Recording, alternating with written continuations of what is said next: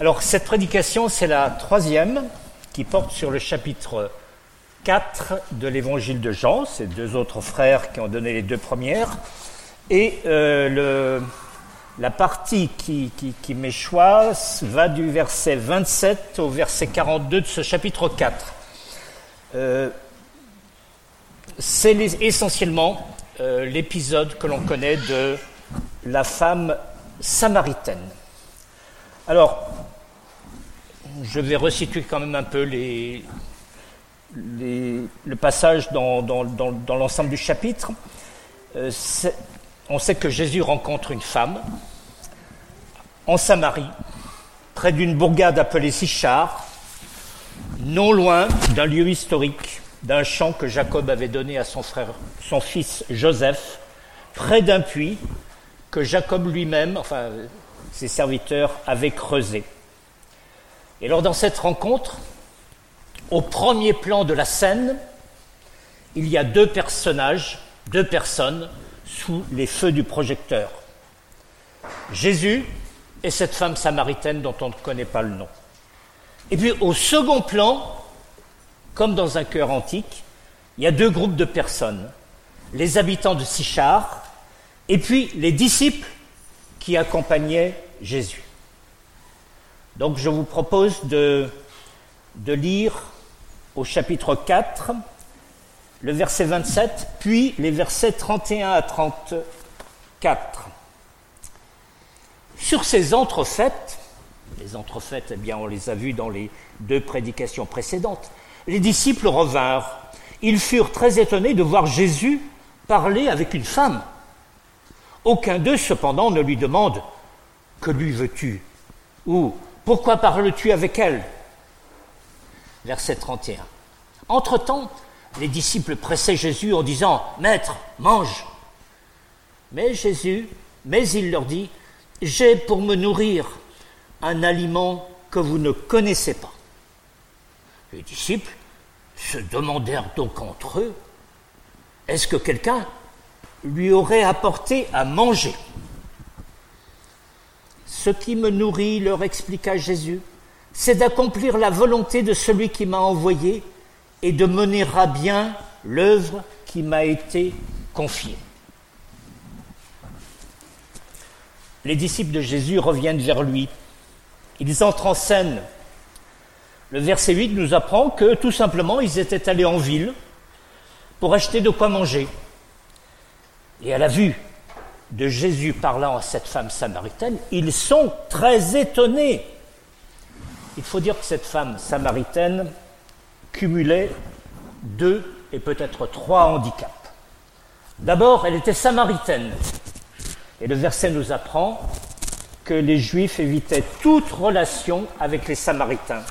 D'ailleurs, la femme samaritaine ne dit-elle pas Comment tu es juif et tu me demandes à boire à moi qui suis samaritaine? Ensuite, elle était femme. Et dans la société de l'époque, qui était marquée quand même par une forme de misogynie, si un bon juif devait se garder des samaritains, eh bien, dans une certaine mesure, il devait se garder aussi des femmes.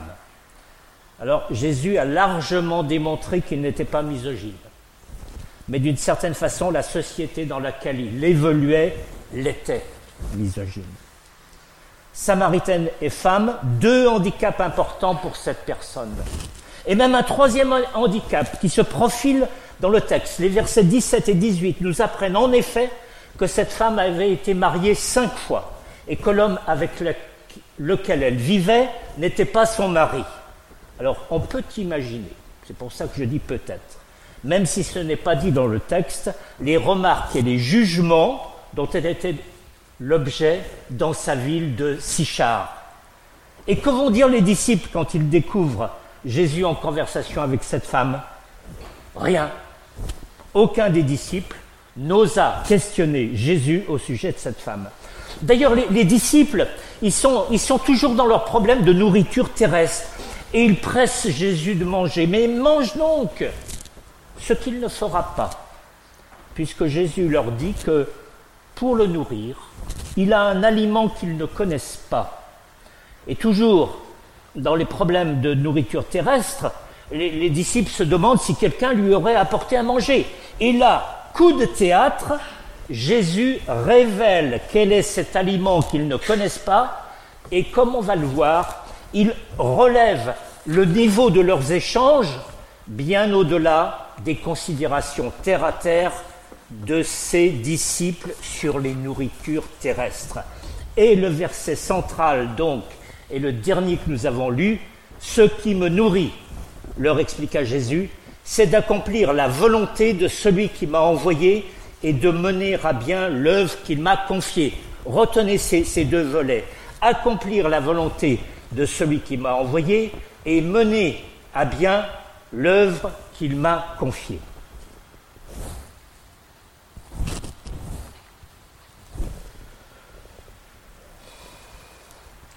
Donc nous tenons là le verset central du passage. Et un certain nombre de versets viennent alors à notre esprit. Il n'est pas nécessaire de les chercher. Ils sont connus pour un certain nombre, je vais les lire. Deutéronome 8, 3.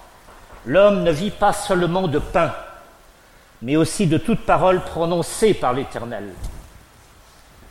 Hébreu 10, le début du verset 5 et le verset 7. Voilà pourquoi, en entrant dans le monde, le Christ a dit, je passe au verset 7, alors j'ai dit, voici je viens. Dans le rouleau du livre, il est question de moi pour faire, ô Dieu, ta volonté. Il applique ainsi à lui-même deux versets du psaume 40. Les voici. Alors j'ai dit, voici, je viens. Dans le rouleau, rouleau du livre, il est question de moi je prends plaisir à faire ta volonté, mon Dieu, et ta loi est gravée tout au fond de mon cœur. On peut penser encore à, Jean 17, au début de Jean 17. Je vous propose cinq versets, mais je lis le verset 4 d'abord. J'ai fait connaître, c'est Jésus qui parle, ta gloire sur la terre en accomplissant l'œuvre que tu m'avais confiée. Je relis maintenant l'ensemble des cinq versets de 1 à 5. Après avoir ainsi parlé, Jésus leva les yeux au ciel et dit, Mon Père, l'heure est venue. Fais éclater, fais éclater la gloire de ton Fils, pour qu'à son tour le Fils fasse éclater ta gloire. En effet, tu lui as donné toute autorité sur l'humanité entière, afin qu'il donne la vie éternelle à tous ceux que tu lui as donnés. Or, la vie éternelle consiste à te connaître, toi, le Dieu unique et véritable, est celui que tu as envoyé, Jésus-Christ. Voici à nouveau le verset 4. J'ai fait connaître ta gloire sur la terre en accomplissant l'œuvre que tu m'as confiée. Et maintenant, Père, revais-moi de ta gloire en ta présence. Donne-moi cette gloire que j'avais auprès de toi avant les origines du monde. Nous venons de découvrir, je mets des guillemets, la feuille de route de Jésus, accomplir la volonté du Père et mener bien l'œuvre que le Père lui a confiée. Et cela, et cela, pour que la gloire de Dieu sur la terre soit connue. Donc deux volets dans la feuille de route, mais un but unique, faire connaître la gloire de Dieu sur la terre. Je me suis demandé si cette feuille de route nous concernait aussi. Et pour répondre à cette question,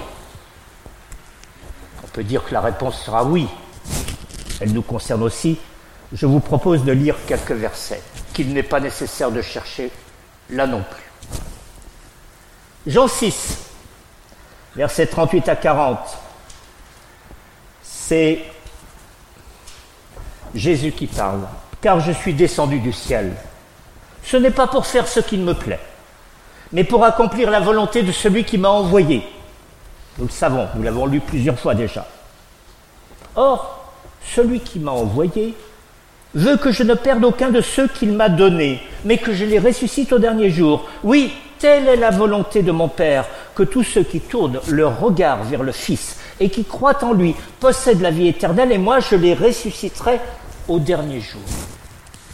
La volonté du Père est que tous ceux qui tournent les regards vers Dieu, tous ceux qui croient en Jésus le Sauveur possèdent la vie éternelle. Voilà la volonté générale de Dieu pour toutes les créatures. volonté générale de Dieu pour toutes les créatures. Mais sauvés pour certains par la foi en Jésus, nous sommes aussi invités à discerner la volonté de Dieu. Je vous propose Romains 12, 2. Ne vous, laissez, pas modeler par le monde actuel, mais laissez-vous transformer par le renouvellement de votre pensée afin de discerner la volonté de Dieu. Deux points. Deux points. On va décrire la volonté de Dieu. Ce qui est bon, ce qui lui plaît, ce qui est parfait. Alors il ne s'agit là non plus de la volonté générale de Dieu pour ses créatures, mais de la volonté particulière pour chacun des sauvés par la foi en Christ, foi en sa personne et en son œuvre.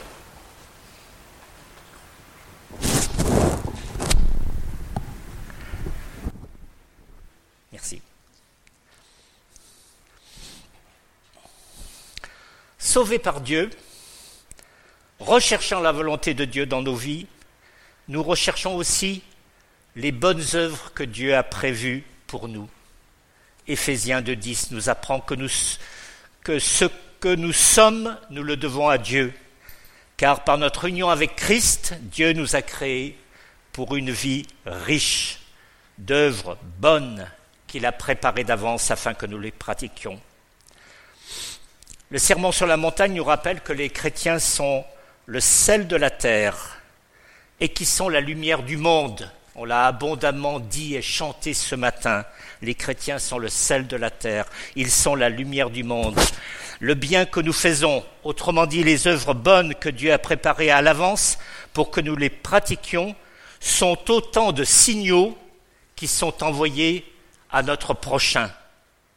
C'est ce que dit encore dans le sermon sur la montagne Matthieu au chapitre 5 et au verset 16. Et sauf erreur, c'est un verset qui a été lu ce matin, Matthieu 5, 16. C'est ainsi que votre lumière doit briller devant tous les hommes pour qu'ils voient le bien que vous faites et qu'ils en attribuent la gloire à votre Père céleste. C'est ainsi que votre lumière doit briller devant tous les hommes pour qu'ils voient le bien que vous faites et qu'ils en attribuent la gloire à votre Père céleste. Donc le deuxième volet de la feuille de route de Jésus consiste à mener à bien l'œuvre que le Père lui a confiée, et ceci pour la gloire de Dieu sur la terre, de sorte qu'elle soit connue. Toute proportion gardée, toute proportion gardée. Il en est de même pour notre propre feuille de route. Notre lumière doit briller devant les hommes pour qu'ils voient le bien que nous faisons et qu'ils nous en, qu'ils en attribuent la gloire à notre Seigneur, non pas à nous, mais à notre Seigneur. Et on retrouve exactement, ça c'est le passage que j'ai déjà lu et que je relis, on trouve exactement la même idée dans 1 Pierre. Je recherche.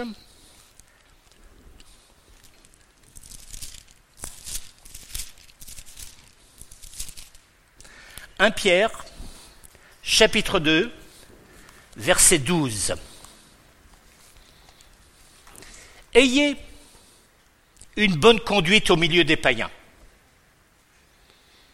Ainsi, dans les domaines mêmes où ils vous calomnient, en vous accusant de faire le mal, ils verront vos bonnes actions et loueront Dieu le jour où il interviendra dans leur vie.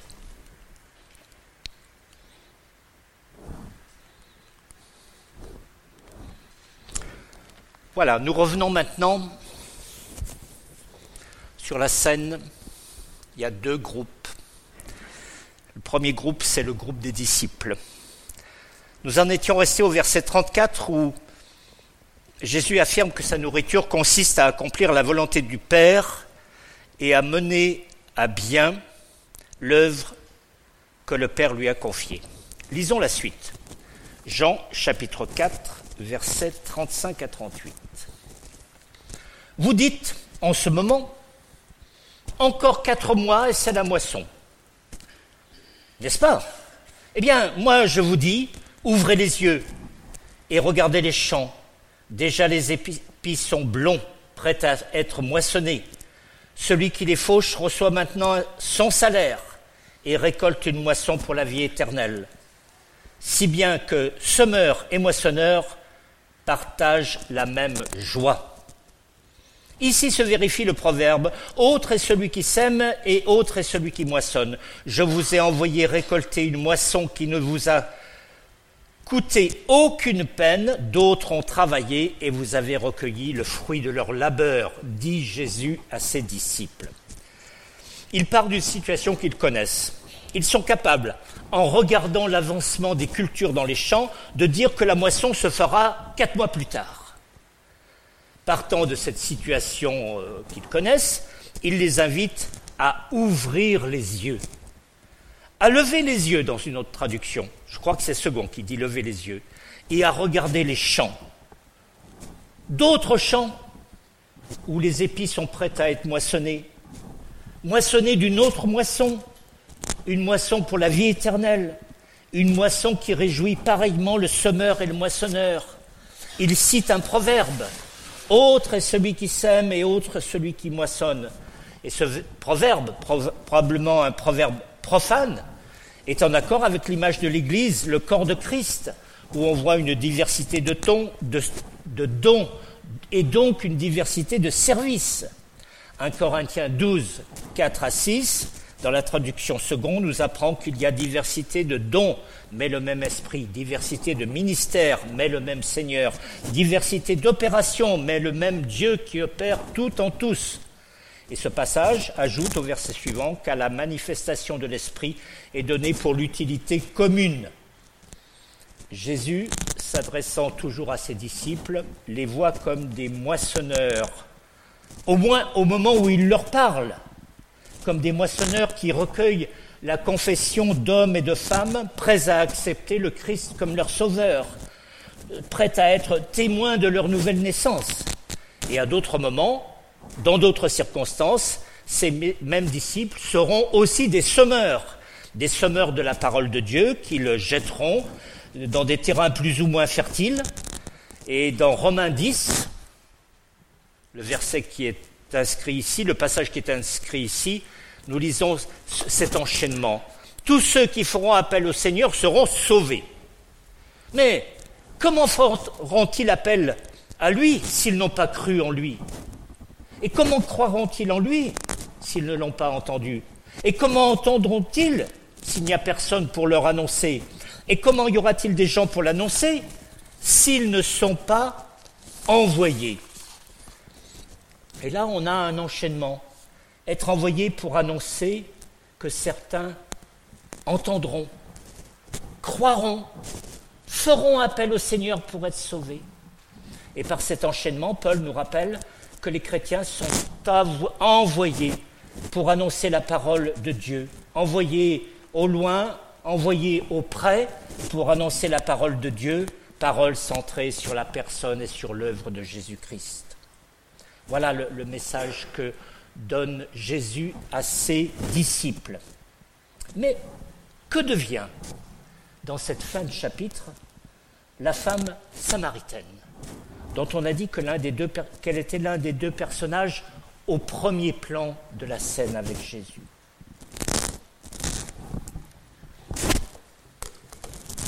Je reprends des éléments du début du chapitre aussi.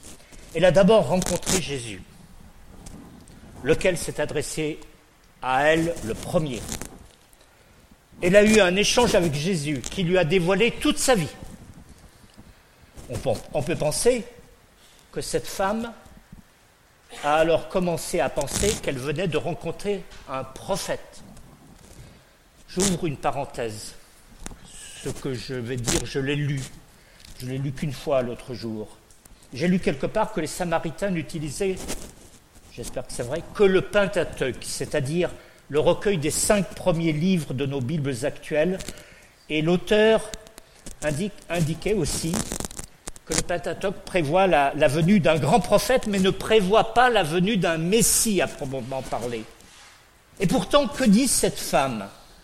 Elle dit au verset 25, Je sais qu'un jour le Messie doit venir, celui qu'on appelle le Christ. si cet auteur dit vrai, l'auteur, non pas de la Bible, hein, l'auteur que j'ai lu l'autre jour, la femme samaritaine a donc eu l'intuition, peut-être l'inspiration, peut-être la révélation que Jésus était le Messie. Quoi qu'il en soit, c'est bien ce que déclare Jésus. Au verset 26, il dit, Je suis le Messie, moi qui te parle.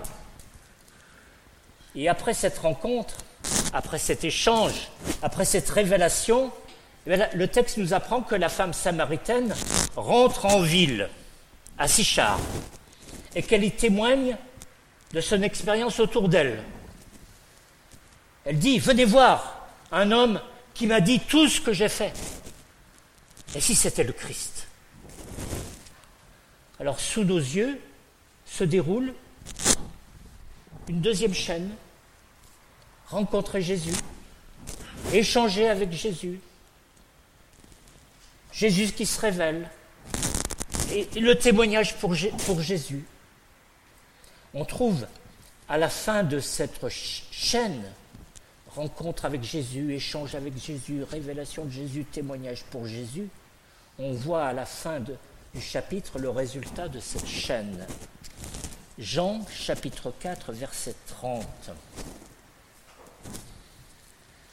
D'abord, et puis à partir du verset 39 ensuite.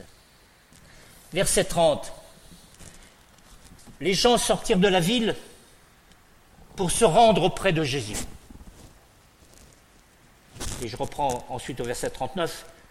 Il y eut dans cette bourgade beaucoup de Samaritains qui crurent en Jésus grâce au témoignage qu'avait rendu cette femme en déclarant Il m'a dit tout ce que j'ai fait. Et lorsque les Samaritains furent venus auprès de Jésus, ils l'invitèrent à rester. Et il passa deux jours chez eux. Ils furent encore bien plus nombreux à croire en lui à cause de ses paroles. Et il disait à la femme, nous croyons en lui non seulement à cause de ce que tu nous as rapporté, mais parce que nous l'avons nous-mêmes entendu et nous savons qu'il est vraiment le sauveur du monde. On voit les gens qui sortent de la ville pour se rendre auprès de Jésus en grand nombre. Ils croient en Jésus à cause du témoignage de la femme samaritaine. Plus encore, les Samaritains invitent Jésus à rester deux jours parmi eux. Et, d'autres encore, en plus grand nombre, croient à cause, cette fois-ci, des paroles de Jésus. La femme samaritaine a semé une simple parole. Venez voir un homme qui m'a dit tout ce que j'ai fait. Et à la suite de cette parole, les Samaritains sont sortis de la ville pour se rendre auprès de Jésus, et ils ont passé deux jours avec lui. Il y eut à ce moment-là une grande moisson, une très grande moisson, multipliée par les paroles de Jésus lui-même. Et on comprend maintenant mieux, a posteriori, pourquoi Jésus a parlé à ses disciples de semailles et de moisson. Mais c'était la femme samaritaine qui était à l'origine de cette grande moisson. Sous leurs yeux, les disciples voient l'effet d'un simple témoignage qui a été à l'origine d'une grande, d'une très grande moisson. Et dans le chapitre de 4, de Jean, qui se termine pratiquement sur, sur ces versets, il y a juste un paragraphe après, la femme samaritaine nous est présentée. Cela va peut-être vous surprendre, comme ça m'a surpris. Elle nous est présentée comme un modèle ah non pas dans sa situation maritale, évidemment, mais dans cette rencontre, cet échange, cette révélation qui a débouché sur un témoignage, lequel a conduit à une très grande moisson. En cela, après cette rencontre, après cet échange, après avoir reconnu Jésus comme l'envoyé de Dieu, elle n'a pas hésité à témoigner pour Jésus auprès de ses compatriotes, immédiatement et simplement. Et en cela, elle est un exemple pour nous. Et dans ce témoignage immédiat et simple, de ce témoignage immédiat et simple, il a résulté une grande moisson d'âmes dans la ville de Sichar. Donc cette femme samaritaine est non seulement un exemple, dans sa relation avec Jésus, je, le précise et je le rappelle, mais elle est aussi un encouragement pour nous. Par son attitude vis-à-vis de Jésus, la femme samaritaine est un modèle et un encouragement. Vous comprenez pourquoi j'ai quand même souligné vis-à-vis de Jésus. Voilà, nous en resterons là. Je vais prier et puis je prendrai 30 secondes, si tu permets, pour donner les, nouvelles de la famille Tabaret. Donc, comme j'avais peur d'être ému, j'ai écrit ma prière. Excusez-moi.